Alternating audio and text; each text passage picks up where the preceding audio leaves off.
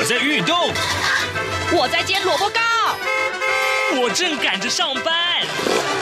哦，我要赶着去上课啦！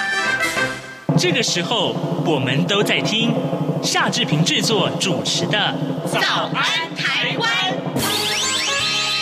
早安台湾带给你最热门的时事访谈，最感动的人物专访，最直接的民意表达。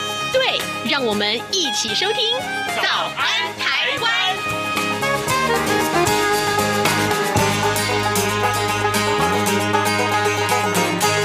早安，台湾！我是夏志平。今天是二零二二年的九月十二号，星期一。今天的志平持续要为您探讨这个话题，其实是非常有意思啊。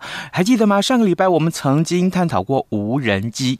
事实上啊，无人机还有很多可以探讨的面向。所以呢，待会儿呢，志平要为您连线访问国防安全研究院国防战略与资源所的政策分析员陈柏宏。我们请分析员为大家来解说。哦，呃，真。正从战略的角度来看的话，无人机这件事情应该要怎么去看待呢？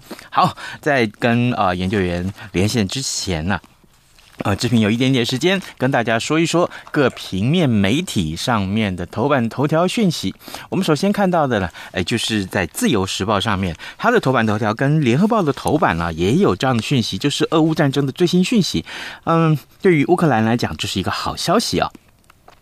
乌俄战争呢，呃，在十一号啊届满两百天了。那么乌克兰军队近日在东北部的哈尔科夫州的这个反攻行动啊，连连告捷，已经收复大概有三千平方公里的领土，其中呢包括了伊久姆、还有库皮扬斯克以及啊巴拉克列亚啊等战略的城镇，使得那个俄罗斯呢。苦苦吞进攻首都基辅失败之后的最大败仗，那么呃，乌克兰也借此向各国喊话啊，说呢，这个战役证明了乌克兰有能力击退俄军，向希望啊各国能够持续的军援。好，这是今天《自由时报》上面的头版头条讯息。另外呢，呃，《联合报》上面的头版头条告诉我们啊，这是一个国家的危机。危机啊，怎么回事？青少年的犯罪率剧增啊，啊，这个不是少子化吗？好，这正因为少子化，所以这个问题特别的严重。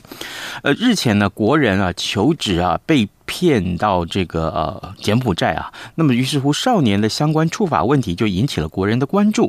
呃，当车手啊运送包裹最多呃可以拿五千块钱啊，我已经也抵挡不住诱惑啊，就做了。这是一个呃青少年，他才十六岁啊啊，他的化名叫做国柱，他呢对记者所说的这段话，那他身上已经背放着五条诈欺跟窃盗罪，那么少年法庭判他要离家。啊，住进安置机构去接受辅导。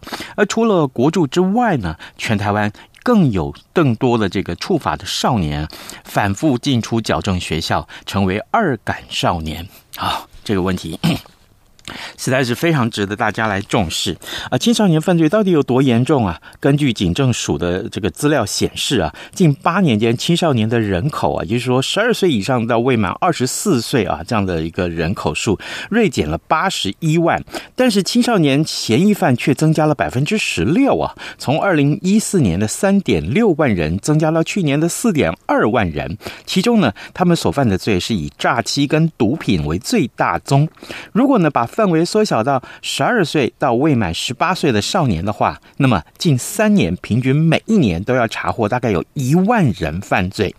云林地方法院的主任调查保护官谢家人他就说了，平均一年要调查大概有一百件的少年案件，负责六十名保护管束个案，人口减少了，可是呢，少年法庭的案件却没有减少，反而是增加了啊。所以呢，这这也凸显出问题是非常的严重。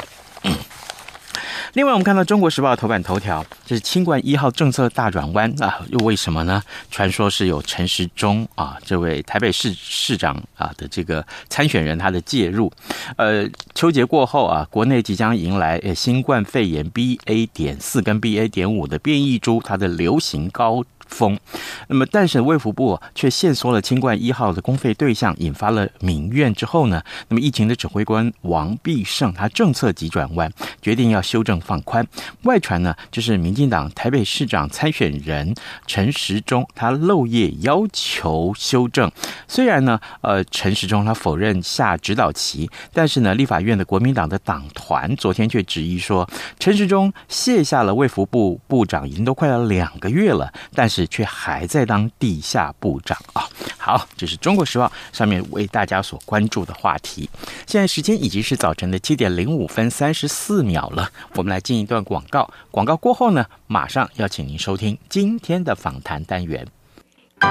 加码加码！为了感谢听友网友的支持与参与，这样看中国节目举办的感恩抽好礼活动，除了活动日期延长到中秋节之后的九月十二号外，原本抽出幸运参与活动者赠送包括纪念笔、小方巾和旅行文件夹等央广纪念品的名额，由三人增加为五人，而且将从这五名幸运参与者中抽出两位。每个人加码赠送歌后邓丽君的邮票。想要参加活动的朋友，从即日起到九月十二号止，只要写下一百字以内的收听节目感想，写信寄到台北市北安路五十五号，这样看中国节目收，或是电子邮件寄到二零二零零二零三 n e w s at g m a i l 点 c o m。欢迎踊跃参加。早安，台湾，你正吃着什么样的早餐？吐司加火腿蛋，咬一口，然后收听中央广播电台。早安现场。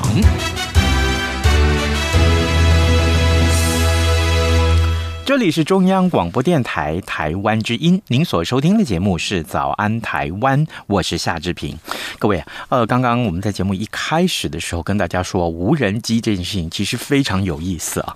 呃，我记得，我记得，呃，这个事情在刚刚发生的时候，在八月二十四号刚刚发生的时候，我们几个当过兵的这个呃这个老欧啊，我们坐在一起遇到这个话题的时候，觉得说，嘿。为什么不赶快打下来呢？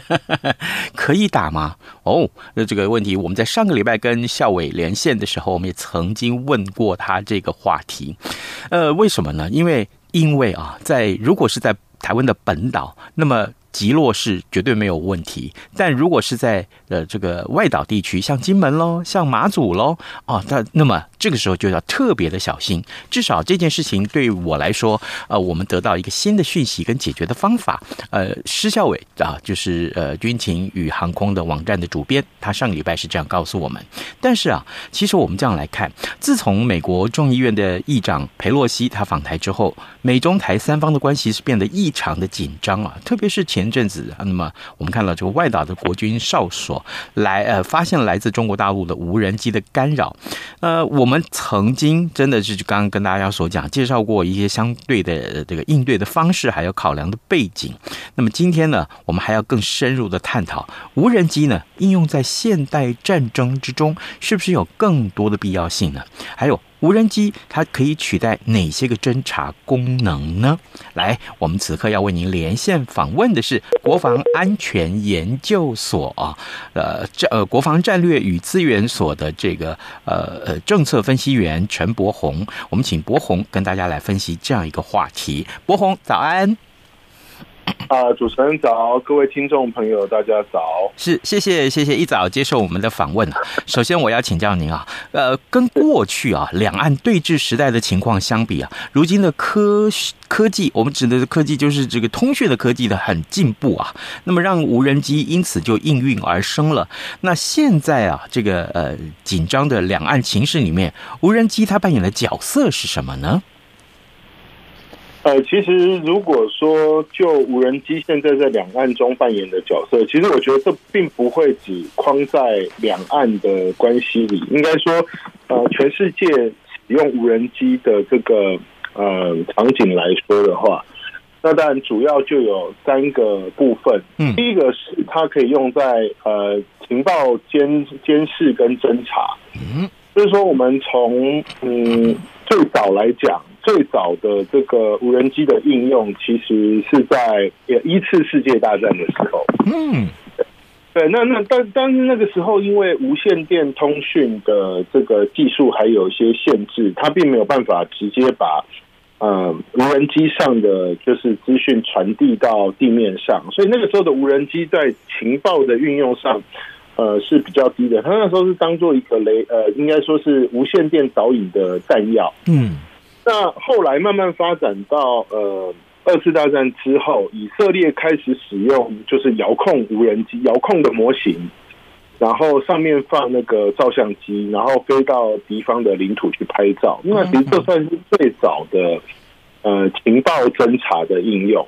它就是设置设计一个很很简单的定时装置，比方说每。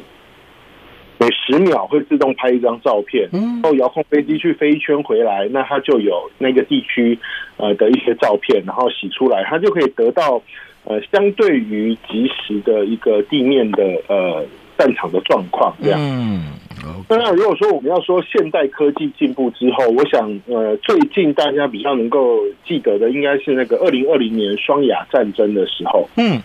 双亚战争的时候，其实亚塞拜然就拥有大量的以色列无人机，那它可以强化战场的知觉。对，那再来就是说，嗯，无人机除了这个呃当做情监侦的工具之外，它可以拿来投射火力。嗯，是。那意思是什么？它可以在呃无人机上面装呃飞弹或者是炸弹。那我们其实呃近期也常常在这个。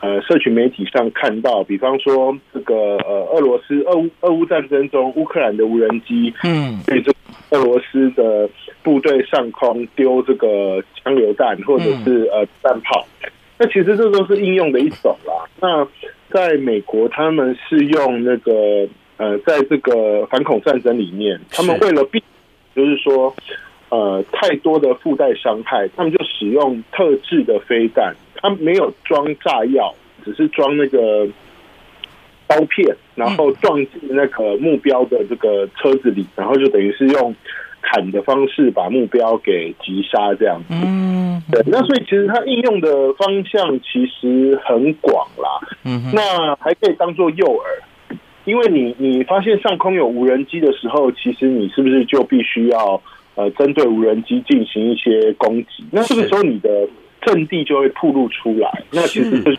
诱饵的功能。哦，那如果说以这一次在金门上空发生的事件哈，我认为这还是另呃还有另一个运用，就是它是宣传战的运用。嗯哼哼哼。那这并不是呃中国首先开全力的，其实，在我们刚刚讲的，在二零二零年的双亚战争中。亚塞拜然的武装无人机在发动攻击的时候，它同时就在网络上有传播大量摧毁亚美尼亚部队的影像。是，那其实这就是一种呃不对称的宣传，就是呃你没有你没有这个视角的呃影片嘛，那没关系，我给你，我告诉你我打的多好，然后我多么的具有优势，因为你拿我一点办法都没有，所以我认为目前。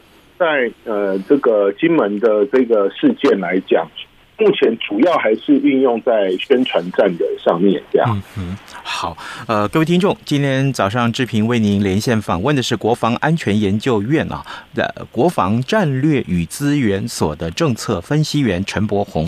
我们请柏宏首先为我们来看一看，其实原来无人机的应用其实是开始在第一次世界大战，同时呢，不但如此，它也有很多不同的作用啊，比如说侦察啊，呃，甚至于像呃这个当。诱饵啊，还有就是这个呃，当这个宣传的用。那么，从八月下旬的这个第一起的无人机干扰金门哨所事件开始啊，呃，到后续的几起的这个骚扰事件，其实后来证实是大陆民间的无人机的干扰。那么，柏宏，我想请教你，呃，军方的反制的处理方式得当吗？啊，如果是一开始我们军方就立刻击落，那么后果可能是什么？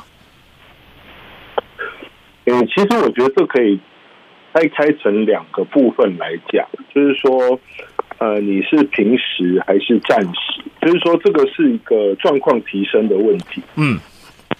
因为呃，第一个就是说，无人机对于军军方来讲，或者是对于民间来讲，我们击落它，因为其实这不是第一次无人机去侵扰外岛了。我们知道，在早一点之前，其实呃，解放军有大型的军用无人机，比方说是歼六的无人机型，然后或是运十二的，就是无人机型，然后去去骚扰呃东引嘛。是那。嗯，但是这么大的飞机哈，你要把它击落下来，那你我们第一个首先担心的是说，下来之后，呃，会不会造成一些呃非军事人员的的的这个伤害？嗯，那我想这个部分可能就是要看现场指挥官的这个这个这个这个想法了哈。那但是我觉得，如果从规定来讲的话，其实呃，一百零五年十二月十六日哈。呃，就已经有一个国军针对遥控无人航空器的应处作为了。嗯，那他说要以干扰枪或者是七点六二公里口径以下的武器实施射击予以击落，然后击落侵入营区无人机的人员会给予适切的奖励。就如果说从规定来看的话，其实是在一零五年的时候就已经有呃相关的规定是。那我们从这个规定上面可以看到，就是说你可以用干扰枪，或者是呃，就是小小口径的弹药去击落它。嗯哼。那看到这个，我们就要问，就是说，那我们嗯配备的干扰枪够不够？在前线配备的干扰枪够不够？那这是第一个问题。那第二个问题就是说，呃，现在我们的呃军人他们能不能在第一时间被配予就是呃，应该说被授予开枪的这个权利，我想这个是一个呃，尤其在台湾啦，这个是我们比较需要思考的嗯。情况，就是说呃，其实大家都在避战，就是说我们不要轻易的去开启战端，嗯嗯，但是当这个东西变成一个太内化的东西的时候，会不会就是会影响我们第一时间去反应的作为，嗯，不过我觉得这个就是一个滚动式的调整，因为在后来，呃，九月的时候，应该是已经有击落无人机的状况，是。那我想这个就是一个后续的，呃，后续的调整啦，就是说让呃守备的军人，然后能够有这个权利去做攻击，这样，嗯，那我觉得这个基本上是好的，是。是有没有可能是因为连续几天的这个无人机已经证实是大陆民间的，而不是大陆军方的？呃，以是不是有这个可能？这是第一个。第二个就是说，那无人机如果是那么近的距离，目测能不能分辨得清楚？其实它是大陆军方的？呃，这个做得到吗？呃，其实我觉得你很难去辨别说它是军方还是民方的，嗯、就是。即便它是民用的无人机，就是消费型的大疆的无人机，那你没有办法辨别说它呃操作的人员是谁，因为你看不到操作者嘛。对，那你也没有办法去保证说这些它呃拍摄到的影片会不会成为就是呃军事上的分析用途。那加上我们其实这几天在观察的时候，其实会有发现，就是说。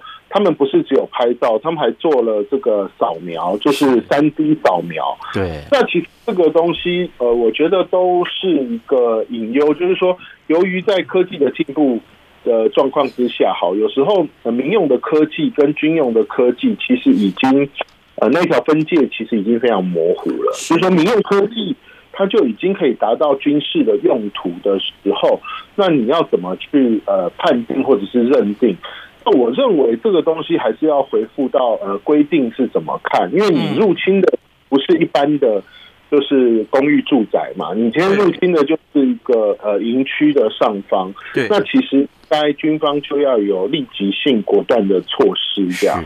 嗯，好，各位听众，今天早上志平为您连线访问的是国防安全研究院啊，国防战略与资源所的政策分析员陈柏宏。我们请柏宏啊，就无人机这件事情为我们做了初步的解说。所以，柏宏啊，我想请教您，那未来有没有可能就变成说大陆军方的无人机的这个干扰我们的哨所？未来有没有可能就是真的是大陆军方来，然后那个时候？处理的方式要有什么样不一样吗？呃，其实我觉得，嗯，我们应该要庆幸的是，就是说这一次可能相对来说是比较低层级的，呃，这种侵扰啦，嗯、就是说民用无人机的侵扰。那我必须说，就是说大家可能对无人机会有过度呃乐观的想象，觉得无人机什么事都做得到。嗯，那其实无人机它还是相当有限的一个呃平台，就是说。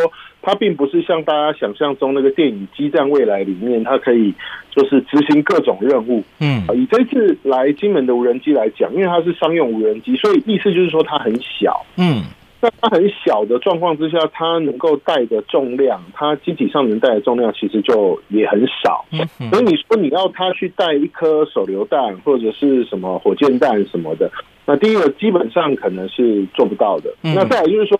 就算他带了，那他带造成的伤害也会非常的小。那一旦他对我们，就是如果说第一集他用手榴弹或者是枪榴弹去做这个攻击，那造成的伤害，那其实这个责任就是在于对方。是。那我觉得这个也是提醒我们的呃国民，就是说，哎，其实我们的军队其实是冒着。这样子的危险，因为我们要非常克制嘛，所以就是说，他们是冒着先被攻击的危险来守护台湾的。是。那另一个就是说，大型的无人机系统其实相对来说容易被雷达所发现。嗯。小型的无人机系统不容易被发现的原因，就是因为它很慢，然后它又很小。那所以有时候雷达呃会把它当成是。鸟或者是杂波之类的东西滤掉。那我不是说雷达抓不到，而是雷达都抓得到，只是因为在设定上，因为它太小又太慢了。那如果说我们把所有抓到的东西都放进雷达荧幕来讲的话，那会造成就是呃呃监视人员他会。太多东西会让他分心，嗯，所以我们就会在设定雷达的时候，会把比较慢、比较小的目标滤掉，因为有可能是鸟类，嗯嗯嗯嗯。那因为小型无人机有这个特性，所以它不容易被发现。那当然就会发展出专门用来侦测小型无人机的雷达。那大型无人机就不一样，大型无人机的大小其实跟一般的战斗机其实大小是差不多的。哦，那它的呃价钱其实也相当的昂贵，不像是。大疆的无人机可能一架无人机就是几万块台币这样子，那大型的系统其实是呃也是也是所费不赀的，所以就是说大型的无人机系统其实用我们现有的防空飞弹什么的来应处，这个我想是没有问题的，所以大家可能就是说还是要把这两个。概念分开去思考会比较好，这样是，嗯哼。最后一个问题，我来请教你，就是说，以如今的台海情势来看，呃，无人机未来在军事上的应用啊，有哪些前景是可以预期？可能会发生什么样的事情？呃，我想，对我国来讲，我们讲台湾啦，台湾自己来讲的话。台湾有一个呃，就是中小型的无人机，其实有一个好处，就是说它在就算你没有海空的优势，就是你的制空权已经被呃敌人的这个大军压境给夺走了，嗯，但是小型或中型的无人机，它在没有制空权的状况之下，它还是有一定的生存力，是。对，所以就是说，这样子的状况之下，其实使用小型或中型的无人机，还是可以掌握一些情间侦，或者是说作为资讯传输。因为大型的这种通讯站台，呃，在战争开始之后，第一时间就会变成敌人的目标嘛。那所以说，无人机其实还是可以，中小型的无人机还是可以撑起一部分的这个呃这个优势。那再来就是说，现代城镇战跟复杂地形中。这个其实无人机算是非常关键的力量。第一个，因为呃，大型的飞机或者是呃呃直升机什么的，直升机也是直升机，直升机在这种复杂环境下，它比较容易受到伏击。然后像我们在俄乌战争中看到那个俄罗斯的直升机一直被打下来。对，啊，那战斗机或者是高速侦察机，因为速度又过快，有时候看不清楚。那所以，呃，小型的无人机，第一个它飞得够慢，第二个它又不够近，所以它就可以看得很清楚。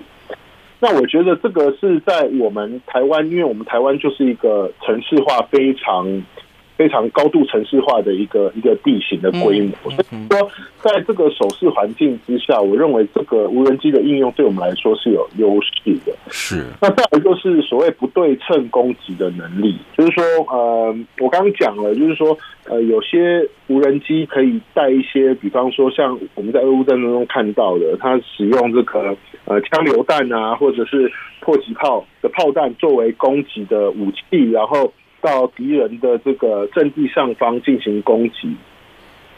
但是另一个讲讲的方式就是说，嗯，因为无人机它是一个相对来说比较便宜的系统，嗯，如果我们运用得宜的话，除了可以大量消耗敌人的武器，比方说我当做诱饵的时候，嗯，也可以消耗敌人高价的武器之外。然后你也可以用相对低廉的成本去取得呃比较决定性的战果，那这个都是可以在思考的。那希望就是说，呃，军方在这一次的这个经验之后，能够有更多的呃这个呃前瞻的这个思维，然后针对呃无人机的运用或者是防御和反制啊、呃，要有一个比较全面的做法。这样，嗯哼，哎，呃呃，博宏啊。所以其实台湾也有很多人玩无人机啦，哈，就跟这次那个对，就跟这个这次那个中国大陆那个是民用的无人机一样。那台湾的民众要玩无人机还有执照呢，是不是？对啊，对对啊。呃，其实这个是民航法的规定，就是说，因为呃，就是讲一样的议题嘛，就是说，呃，民航局认为一个很大的，就是一个呃很重的无人机在飞空中飞对。呃，地上的人来说都是一个威胁，嗯，所以他有定定出非常严谨的法规。他的法规很简单，我们讲一个集聚就好了，两百五十公克，两百五十公克以上的无人机，你就要登记，嗯，然后你要操作的话，你就要考照。那所以现在来说，民间就会有所谓的两百四十九公克的无人机，为什么？因为相对来说，我不需要去考驾照，我就可以呃享受玩这个无人空拍机的乐趣。哦，那一样的就是说，两百五十公克、两百四十九公克的无人机，你说它要能够装什么，实在是它在战术上的应用是很有限的啦。但是就是说，呃，现在台湾的无人机的使用其实是偏向专业化的，是，就是说只有专业的或者是从业人员。或者是真的很疯狂的玩家，他才会去 取得这个执照去玩。嗯，对，因为其实这是一个门槛，这样。是好，呃，各位听众，今天早上志平非常荣幸啊，为您来连线访问国防安全研究院国防战略与资源所的政策分析员陈柏宏。我们请柏宏为大家来解说有关于无人机这件事情，更深入的告诉大家哦，呃，其实它可以运用在很多很多方面啊，尤其在现代战争的情况之下，它的作用可大了啊！也谢谢柏宏跟我们的分享，柏宏，谢谢你喽，辛苦了。谢谢，是谢谢。早安，台湾，你正吃着什么样的早餐？吐司加火腿蛋，咬一口，然后收听中央广播电台。早安，报马仔。好的，我们还有一点点时间来看看其他的消息。哎，这个才过完中秋节嘛，对不对？中秋节连续假期才刚结束，可是啊，中秋节的这个台铁啊，这个廉价里面大出包啊，呃，彰化园林到花坛啊，这个祭器计呃这个计轴器啊，从八号的凌晨就故障，经过了七十个小时的这个抢修，一直到十一号呃首班车清晨五点九分开始号志，才逐渐恢复正常行车。啊，这个民众返乡啊，就提着大包小包的行李，就在月台上等车，这个怎么办啊？这个这件这个这是台铁史上最长的故障。今天平民媒体用这样的这个字眼来形容，而且呢，我们的交通部长啊，这铁路局局长也通通道歉了。哎，光道歉没有用吧？对不对啊？重点在于这个事故赶快调查清楚啊，要责任要厘清，对不对？啊，这个呃，我想每一个消费者买了票都不期望看到这个情况发生的。好。大家辛苦了哈，真的是辛苦了。今天节目时间也差不多到了，志平祝您有愉快的星期一，好吗？有高昂的工作士气。好，那咱们节目就明天再见喽，拜拜。选一样能让你醒一，反正过了十二点后都一